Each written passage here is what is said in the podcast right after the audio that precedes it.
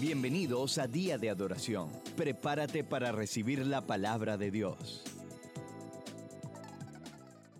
Si puedes venir conmigo, por favor, al libro de Filipenses capítulo 1, versículo 6. Solamente un recordatorio, si por ahora te olvidaste de bajar tu, el volumen de tu celular, yo me acabo de recordar cuando estaba ahí al frente, así que si lo tienes con el volumen alto, quizás este es el momento. Filipenses capítulo 1, versículo 6. Vamos a estar leyendo. Y dice así la palabra del Señor, estando persuadido de esto, que el que comenzó en nosotros, en vosotros, perdón, la buena obra, la perfeccionará hasta el día de Jesucristo.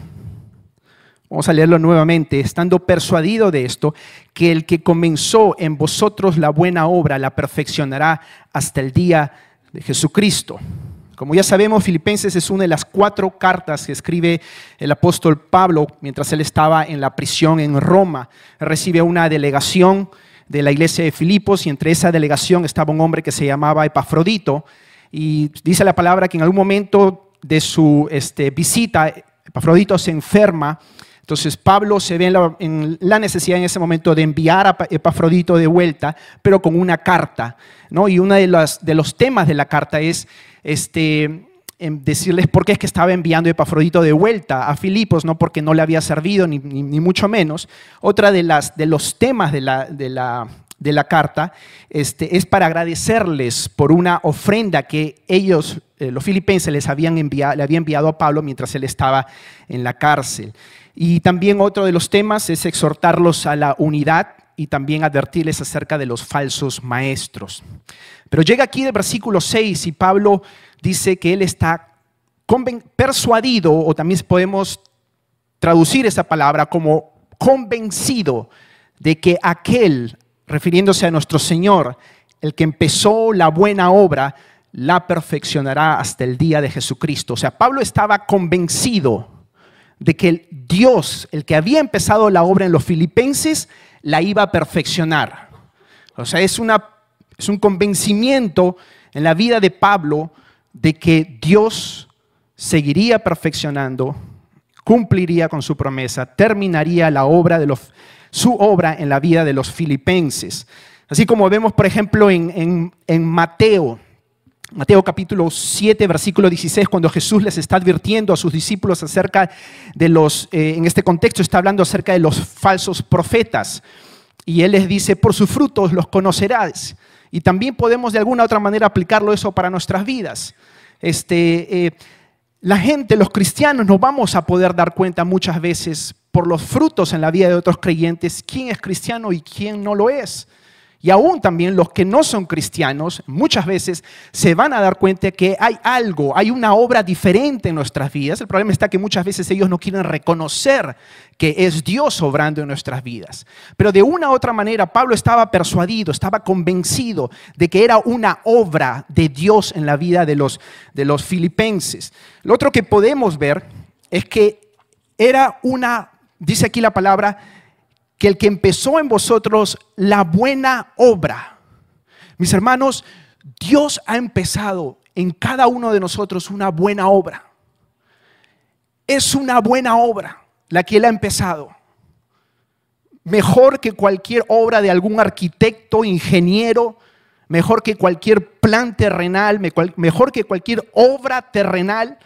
La obra de Dios es una buena obra es una buena obra. El buen Dios, el buen Dios está haciendo una buena obra en nosotros, sus hijos. Y dice, según el libro de Efesios capítulo 2, versículo 10, dice que somos hechura suya.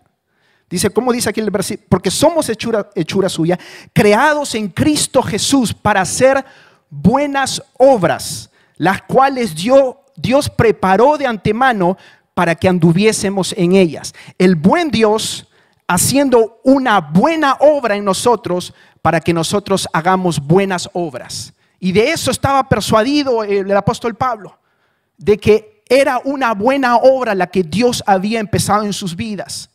Y yo te quiero animar, yo te quiero exhortar que rehusemos a escucharnos las voces del desánimo, que rehusemos a escucharnos las voces de la falta de esperanza, que rehusemos a escucharnos las voces del enemigo. Estamos en las manos de un buen Dios y su obra es buena. Es una buena obra, mis hermanos, de día de adoración. Y de eso podemos estar seguros que el Señor nos conceda, así de la misma manera que Pablo estaba persuadido, convencido de que la obra de Dios en la vida de los filipenses era una buena obra, que eso nos dé Dios a nosotros. Y el final de este versículo dice, la perfeccionará. Mira lo que dice en números 23, 19. Dios no es hombre para que mienta, ni hijo de hombre para que se arrepienta. Él dijo y no lo hará él habló y no lo ejecutará. O sea, lo que Él dijo de nosotros, Él lo va a terminar. Él lo va a perfeccionar. Él va a cumplir sus promesas en nosotros. Eso es glorioso, mis hermanos. Saber que Dios no es un Dios a medias, que Él no hace, Él no es como nosotros, que a veces empezamos algo, un proyecto, empezamos al comienzo de año un proyecto y a los tres, cuatro meses nos damos por vencidos. No, Dios termina lo que Él ha empezado en nosotros. Y Dios lo va a terminar, mi hermano, mi hermana. Si hay alguien que en esta mañana, en esta tarde tenga que escuchar eso, mi hermano querido, Él es un Dios que obra y una manera perfecta. Él es un buen Dios. Él es un buen Dios. Ahora, es interesante, estamos hablando, estamos, como les dije al comienzo, estamos tratando de poner el fundamento. Y es interesante hacer esta pequeña, eh, esta pequeña observación. Y es que Pablo estaba convencido de que era una buena obra, estaba convencido de que Dios este, la iba a perfeccionar, ¿ok? A pesar de los filipenses. O sea, Dios le, le concede a Pablo, porque cuando vamos, luego vamos a leer un poquito de cuáles eran algunos de los pecados o las debilidades de esta iglesia, de estos filipenses. Pero Dios le concede ver a Pablo, al menos en ese momento, ver, ver su fidelidad, ver su gracia, ver su obra, ver su mano en medio de su pueblo. Él no se enfoca en los, pecados de los filipenses, él se, enfoca en lo, en lo eterno, en lo celestial. Y dice, no, no, no, no, este Dios que empezó la obra en los filipenses se la va a perfeccionar. Mira solamente, vamos, quiero que me acompañes brevemente. Los filipenses batallaban con temor. Por algo les dice en capítulo 1, versículo 28, en nada intimidáis por los que, por los que se oponen. Luego en el, capítulo 2, versículo 3, le dice, los, los filipenses batallaban con contienda y vanagloria. Nada hagáis por contienda o por vanagloria, antes bien con humildad, estimando cada uno como superiores a él mismo. Los filipenses batallaban con egoísmo. Mira lo que dice el capítulo 2, versículo 4, no mirando cada uno por lo suyo propio, sino cada cual también por lo de los otros. O sea, ya tenemos ahí tres, cuatro pecados había intimidación, temor, contienda, vanagloria, egoísmo, murmuraciones. Capítulo 2, versículo 14 dice, hace todo sin murmuraciones y contiendas, le dice el apóstol Pablo. Si, se los dice en la carta es por algo, ¿no? Hace todo sin murmuraciones y contiendas, le dice. O sea, está, ahí hay otro pecado, murmuraciones en el, pueblo de los filipenses. Luego también batallaban con jactancia, porque muchos de estos eran eh, gentiles, romanos, y muchos de ellos se jactaban de su nacionalidad romana. Oh, yo soy romano, porque muchos de ellos tenían ciertas prioridades. Pero Pablo, Pablo los ubica y le dice, nuestra ciudadanía está en los cielos, de donde también esperamos al Salvador, al Señor Jesucristo. Jactancia era otro pecado. Luego peleas, divisiones, conflictos. ¿Se acuerdan al capítulo 4, versículo 2, cuando le dice, ruego a Evodia y a Sintique que sean de un mismo sentir y le dice, por favor tú trata de arreglar el problema entre ellas dos. Habían contiendas en la iglesia y también afanosos, llenos de ansiedad. Capítulo 4, versículo 6, por nada estéis afanosos, le dice. Si no sean conocidas vuestras peticiones delante de Dios en toda oración y ruego con acción de gracias. Nos damos cuenta que la iglesia era media, ¿no? Media porque hay egoísmo, hay jactancia, contenciosa, media orgullosita era la iglesia, ¿no? ¿Cómo no, cómo no los invitamos al retiro, ¿no? Para que hubieran escuchado el, tema de la humildad. O hubieran podido leer el libro del, pastor de la humildad. Pero eran, eran pecados que estaban batallando. Pero esto, mis hermanos, tiene que ser esperanzador para nosotros. Porque no hay mucha diferencia entre esa iglesia y aquí día de adoración. Pero viene el apóstol Pablo y dice, espérate un ratito, yo, yo voy a, por, sobre las negligencias, las desobediencias de, de día de adoración de los filipenses, yo voy a creer en la fidelidad de Dios. Yo voy a creer en la buena obra que Dios está haciendo en los filipenses. Yo voy a creer en la buena obra que Dios está haciendo en día de adoración. Efesios capítulo 2, versículo 8 al 9. Está antes de Filipenses, otra de las epístolas del apóstol Pablo. Efesios capítulo 2, versículo del 8 al 9. Como ya sabemos, Efesios también es otra de las cartas de la cautividad mientras Pablo estaba preso en Roma. Y esta carta se divide como la mayoría de las epístolas del apóstol Pablo, tiene un aspecto teológico, pero también un aspecto donde, ok, toda esta teología, ¿cómo vamos a aplicarla en tu vida diaria, en tu vida cotidiana? Y Efesios no es la excepción. Vamos a leer Efesios capítulo 2, versículo del 8 al 9. Muy conocido este versículo, porque por gracia,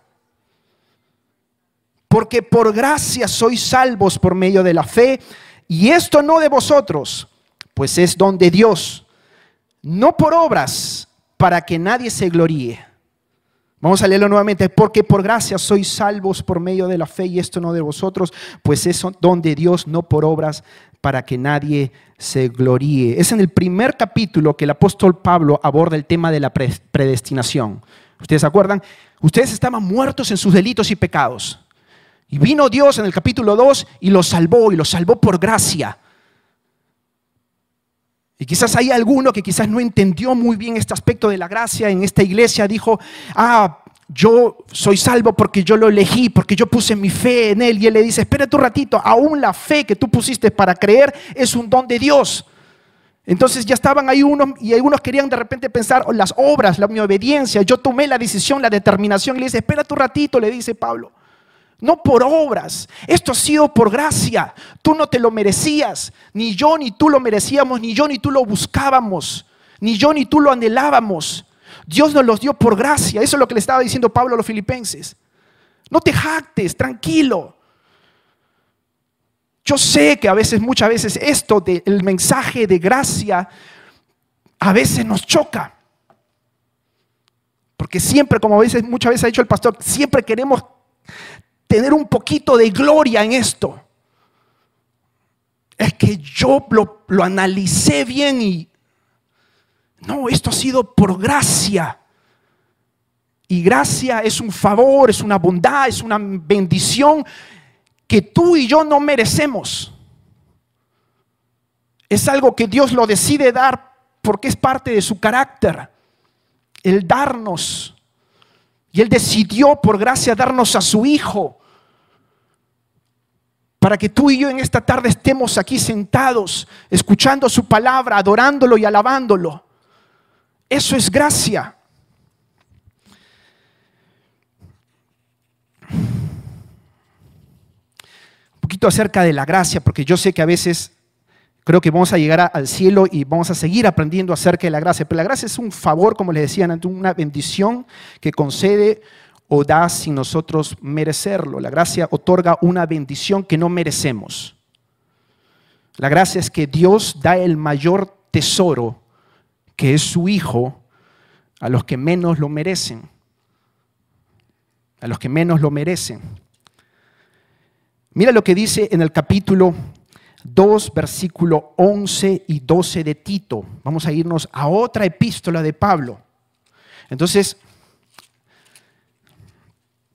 Está más adelante, después de 1 Timoteo, después de 2 de Timoteo, viene esta epístola pastoral del apóstol Pablo a uno de sus hijos espirituales, a Tito. Él lo había dejado en la isla de Creta para que este, manejara unos asuntos ahí, para que empezara a asignar diferentes líderes y pastores y ancianos en esta ciudad. Y luego viene el apóstol Pablo y le escribe en el versículo 11 y en el versículo 12. Esto es importantísimo, mis hermanos. Dice, porque, porque la gracia de Dios se ha manifestado para salvación a todos los hombres.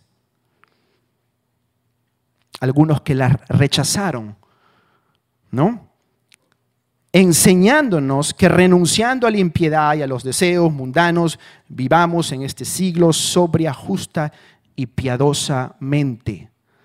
O sea, la, gracia no tan solo nos, nos salvó, Dios por gracia nos salvó. Pero ahora lo que está diciendo aquí es que la gracia también nos va a capacitar para decirle no a nuestras pasiones pecaminosas.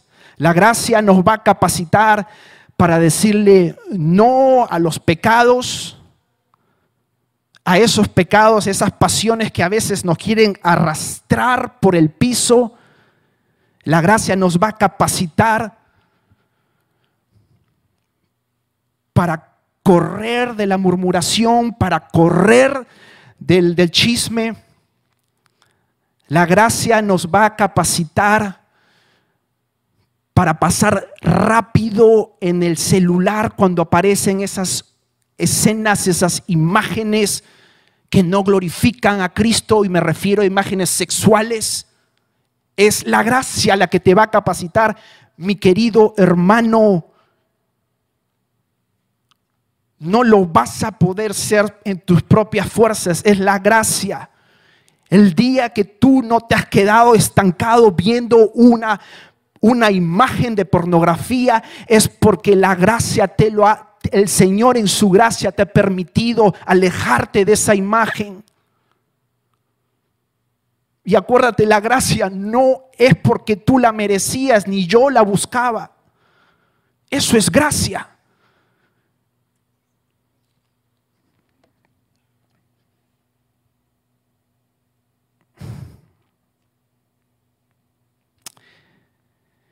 Dice, vamos a leer el versículo 2 y enseñándonos. ¿Quién nos enseña? Es, es la gracia. Si nosotros leemos un, un capítulo en el libro de Salmos, Dice que el Señor nos enseña por su gracia. La gracia nos va a enseñar, la gracia nos va a capacitar a renunciar a los deseos mundanos en nuestras vidas. Pero la gracia también nos va a acercar al perdón. La gracia nos va a capacitar para ser pacientes. La gracia nos va a capacitar para ser misericordiosos.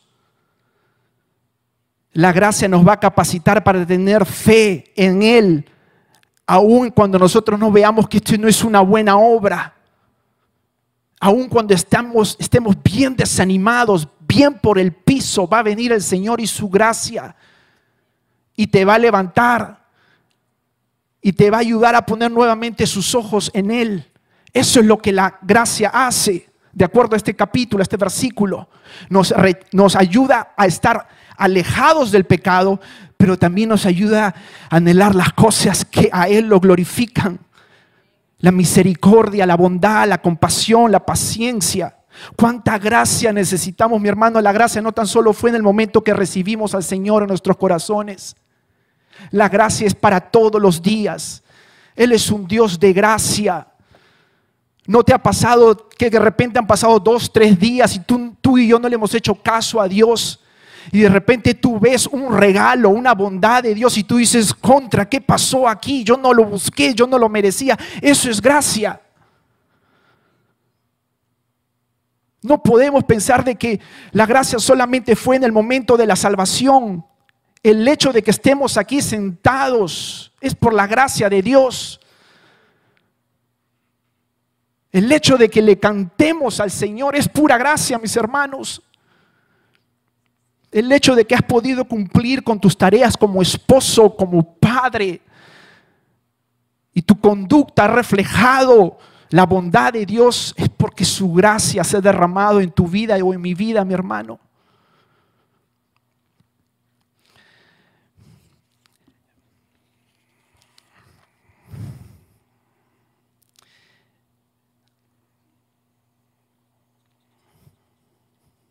Entonces tenemos tenemos esto como base. Ya hablamos un poquito, el buen Dios, el buen Dios haciendo una buena obra, Él la va a perfeccionar, Él la va a terminar en nosotros. Esa obra se va a evidenciar. Otros cristianos van a ser persuadidos, convencidos por la obra de Dios en tu vida y aún también otros, otros que no son creyentes. Luego, esta es una obra de gracia, de gracia, su favor inmerecido. Cuando te empiecen a salir las cosas bien, eso es gracia para nosotros los creyentes.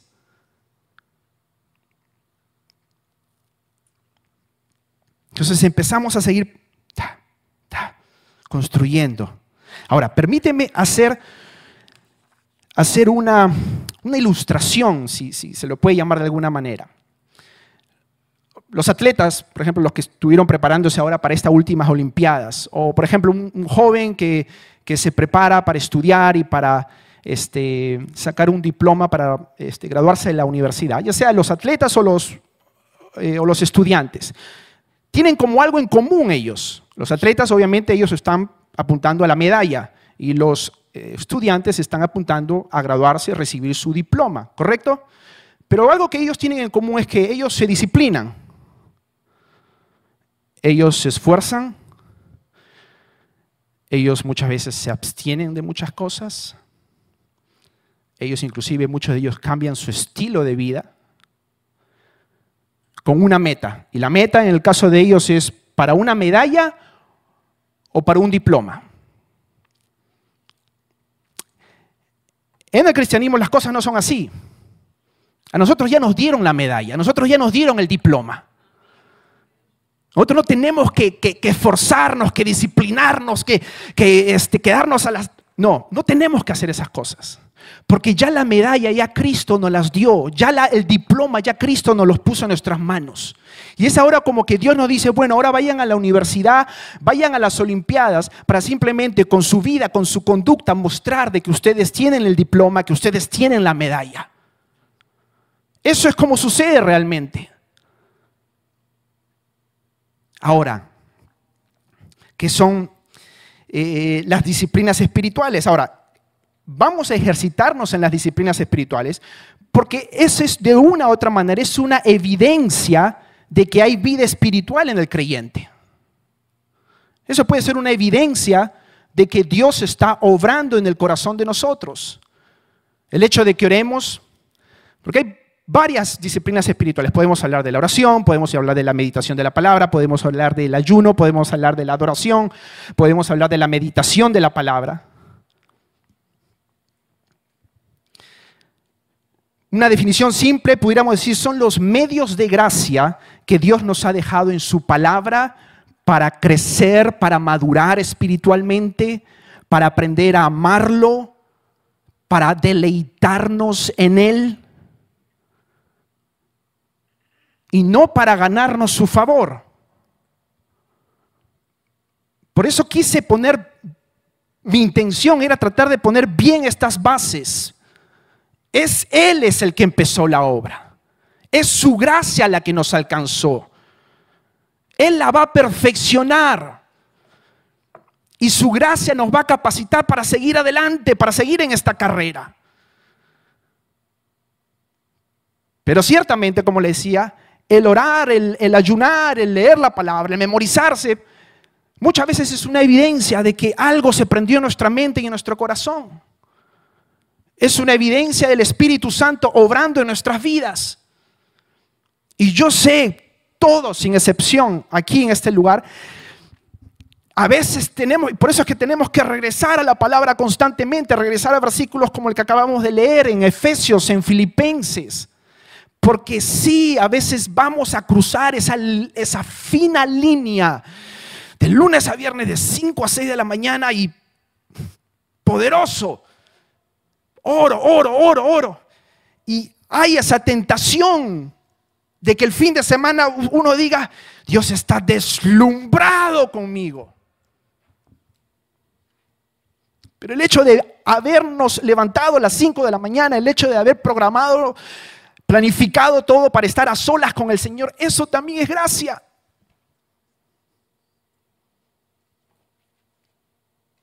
Y ahí es donde tenemos que regresar nosotros a, Filipenses, perdón, a Efesios, no por obras.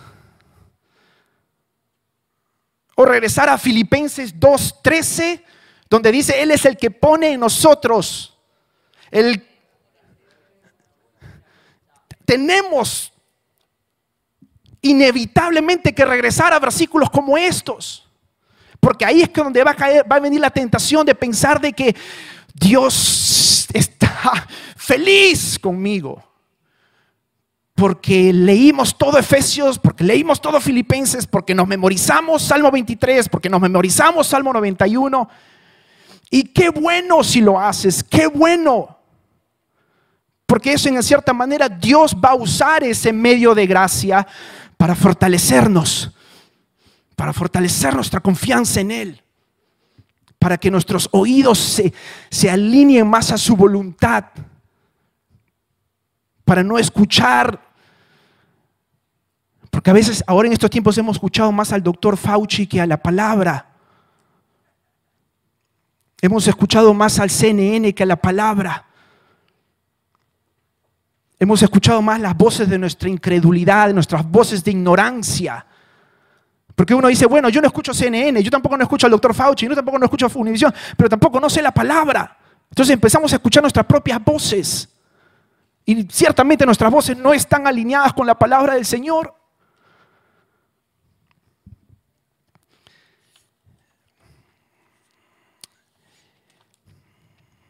Les decía en antes que son varias las disciplinas espirituales que nosotros pudiéramos hablar. Pero solamente me quiero enfocar en dos de ellas. Una que es la oración y la otra que es la lectura de la palabra. Y vamos a ir brevemente a Salmos capítulos. Vamos a leer tres salmos que nos van a ayudar un poquito de entender la importancia de la lectura de la palabra. Y luego vamos a leer tres versículos brevemente para entender la importancia de la oración. Salmo capítulo 119 versículo, perdón, versículo 10 y versículo 11 vamos a leer. Salmo capítulo 119, versículo 10 al 11, dice, el salmista decía, con todo mi corazón te he buscado. No me dejes desviarme de tus mandamientos. Y aquí, aquí él dice la razón por la cual él no ha pecado. En mi corazón he guardado tus dichos para no pecar contra ti. Aquí vemos a Dios y al salmista obrando. El salmista pidiéndole, clamándole al Señor con todo su corazón y Dios obrando por medio de su palabra en la vida del salmista para que no peque. Una razón por la cual tenemos que leer las escrituras. Para no pecar contra Él. De acuerdo a lo que aquí dice el salmista, la única razón por la cual él no pecó contra Dios fue porque él había guardado, había atesorado en su corazón la palabra del Señor. Pero me gusta cómo empieza, dice, con todo mi corazón te he buscado. Que el Señor nos dé eso, mis hermanos. Que el Señor nos conceda esto que cuando nos acerquemos en nuestro tiempo eh, personal, en nuestro devocional, a escuchar, a, leer su palabra, con todo corazón lo busquemos. Con todos nuestros corazones. Salmo capítulo 119, versículo 25, ahí mismo nomás. Este salmo, la verdad, voy a, a ver, desafiarlo al pastor un día, a ver si se puede memorizar todo el Salmo 119 es lindo este salmo, la verdad. Salmo capítulo 119, versículo 25 dice, abatida hasta el polvo está mi alma. Vivifícame según tu palabra. Mis hermanos, el camino de aquí al cielo va a ser un camino turbulento, va a ser un camino violento, va a ser un camino con peligros, con tentaciones, con tormentos. El salmista estaba abatido, yo sé que usted y yo en algún momento hemos estado abatidos. Pero él está consciente, Señor, yo quiero que tu palabra me anime, me reanime, me vivifique. Oh, aquí la pregunta que deberíamos hacer, yo realmente creo que la palabra tiene ese poder para vivificar mi alma cuando yo estoy abatido. Su palabra es poderosa.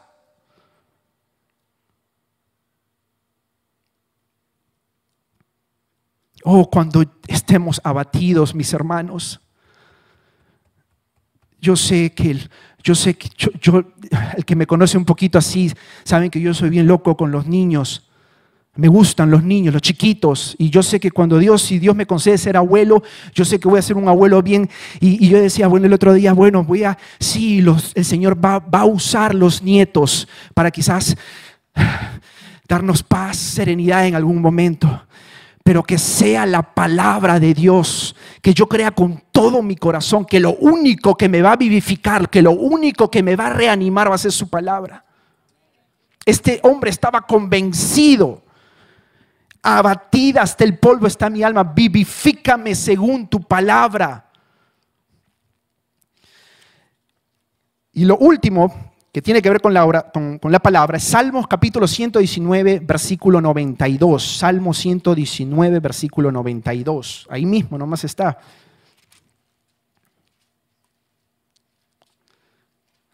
Qué tremendo este versículo, de verdad. pero bueno, 119, 92. Mira lo que dice la palabra. Si tu ley no hubiese sido mi delicia, mi deleite, ya en mi, aflicción hubiera perecido. Ya en mi aflicción hubiera perecido, ya habría acabado conmigo, dicen otras versiones. No hubiese sido, dice, no hubiese sido mi, mi alegría si tu ley. Mis hermanos, Jesús lo profetizó. Jesús lo dijo, nos advirtió en el mundo. En el mundo tendremos aflicciones. Pero aquí dice la palabra que, es, que si su palabra no es nuestra delicia, nos va a ir mal. Nos va a ir mal. Si tu ley no hubiese sido mi delicia, yo hubiese desfallecido, yo hubiese, me hubiese morido, muerto, perdón, de, de tristeza. Que eso sea nuestra oración, mis hermanos, en tiempos de aflicciones. Que nos acerquemos en el momento que estamos afligidos, ya sea por una relación quebrantada, ya sea por una enfermedad, ya sea por un diagnóstico, ya sea por un mismo pecado en nuestras vidas, y le digamos, Señor, Señor, Señor, que tu palabra me vivifique, que tu palabra sea mi delicia, mi delicia.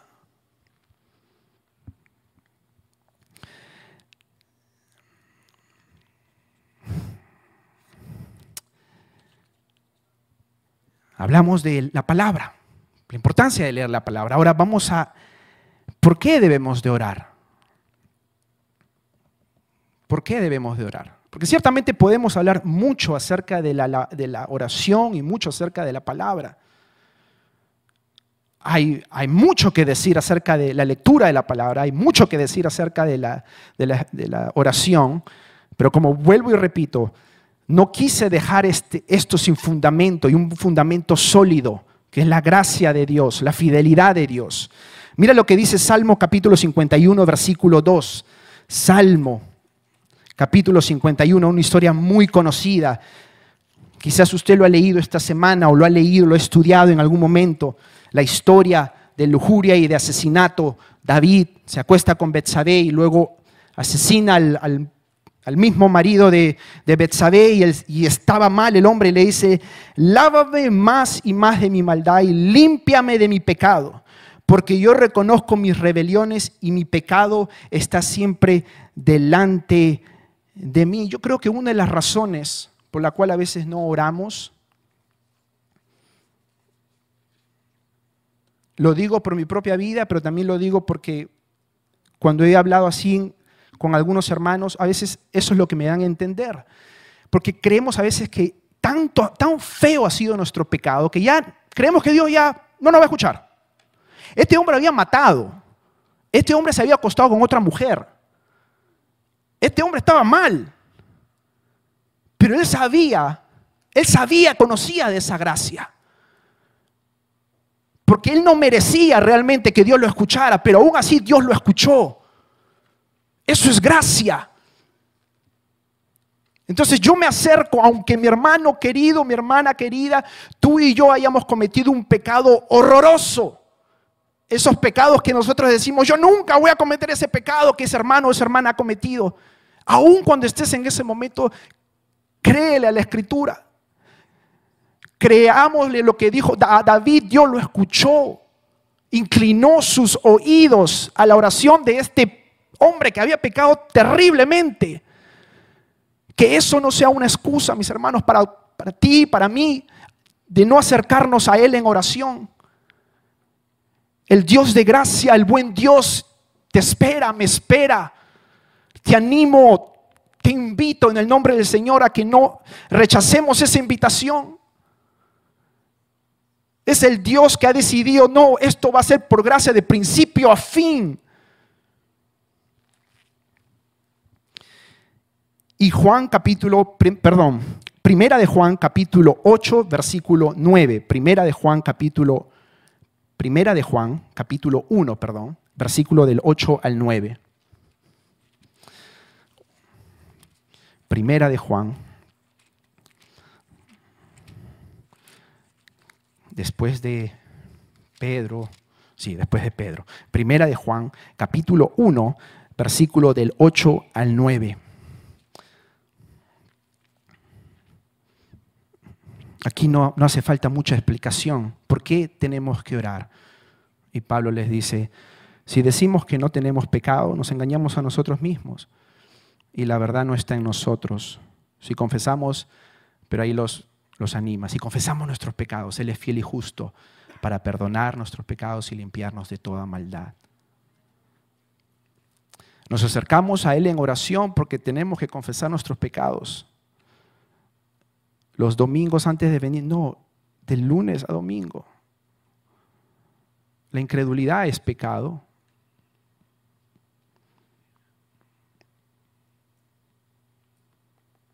Y, que el Señor nos, porque yo creo que es un regalo, que el Señor nos regale eso de, de que cuando confesemos seamos detallados con punto y coma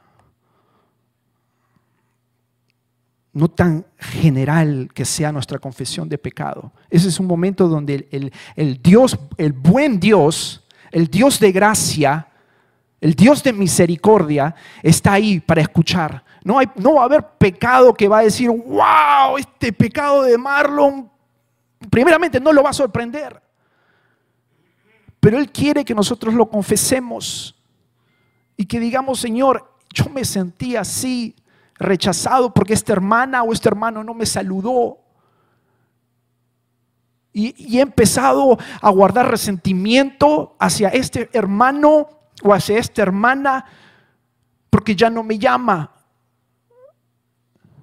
Y he llegado al punto de que lo odio y que a veces quiero evitarlo. Señor, he pecado contra ti porque cuando estaba viendo mi celular me pausé en una imagen que no te agradó, que no te glorificó. Por ser curioso terminé pecando, Señor. Por eso también tenemos que orar. Pero no nos podemos quedar ahí, porque Él dice que si confesamos nuestros pecados, Él es fiel y justo, porque cuando nosotros pecamos, inmundicia se empieza a acumular en nuestra mente y en nuestro corazón. Pero Él dice que si confesamos, Él es fiel, fiel a que fiel a su promesa de que Él iba a perfeccionar la obra en Amílcar, en Alejandro, en Santiago, en Jorge, en cada uno de nosotros, mis hermanos. Y Él nos va a limpiar de esa maldad. Y tercero, para terminar, quería terminar esto con, para reflejarnos un poquito nuestra memoria, sobre todo para los que hemos estado leyendo el libro de Éxodo para ti. Éxodo capítulo 33, versículo 3, mi hermano. Éxodo capítulo 33, versículo 3.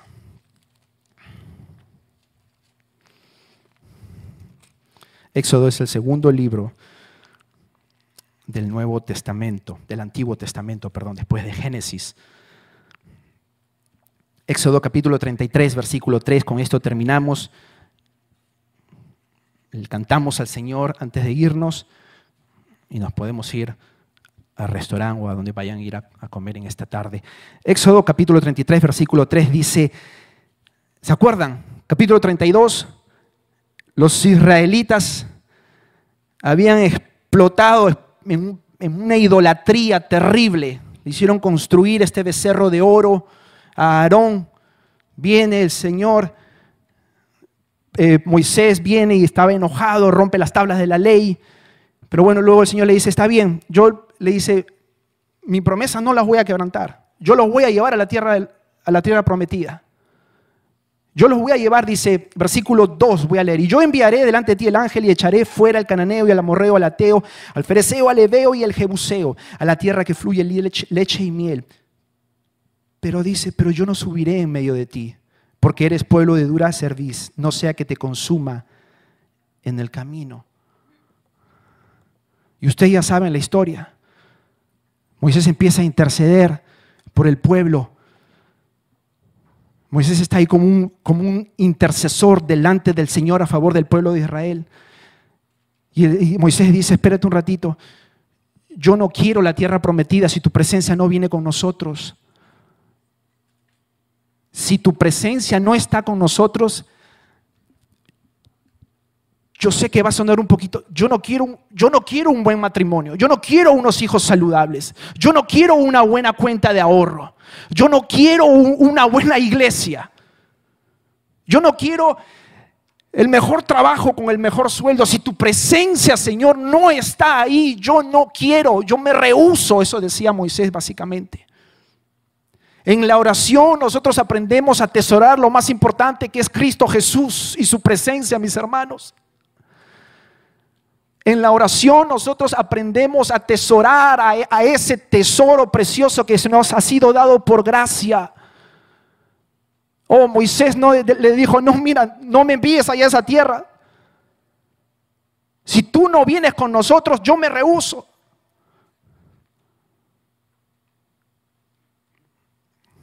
Que en la oración que mientras nos acerquemos a Él en la oración, mis hermanos, habiendo después confesado nuestros pecados de idolatría, de manipulación, de contienda, de murmuración, de egoísmo, que el Señor obre en nuestros corazones, veamos su fidelidad, veamos su gracia, veamos su buena obra, veamos su mano, veamos su misericordia y, aprendamos a atesorarlo con todos nuestros corazones, mis hermanos. Yo sé que usted también, que todos queremos más de Él. Amén. Todos queremos más de Cristo, ¿no? Vamos orando, mis hermanos. Gracias por escucharnos. Para recibir esta y otras enseñanzas, visita diadeadoración.org. Hasta la próxima.